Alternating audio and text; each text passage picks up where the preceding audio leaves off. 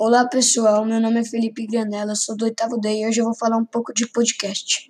Podcast para mim é parecido com um programa de rádio, com a diferença de que ele é transmitido pela internet e pode ser acessado a qualquer momento.